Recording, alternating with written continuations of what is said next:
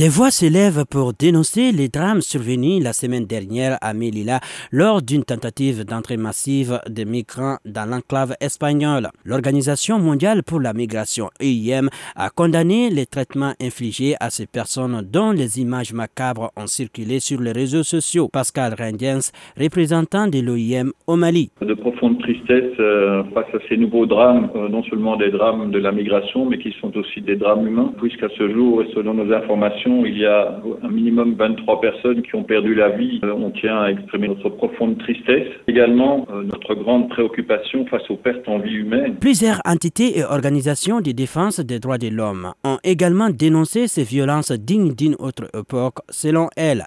Pour sa part, l'Organisation mondiale pour la migration, à travers son représentant au Mali, appelle à la responsabilité de tous pour éviter ce genre de scènes de désolation.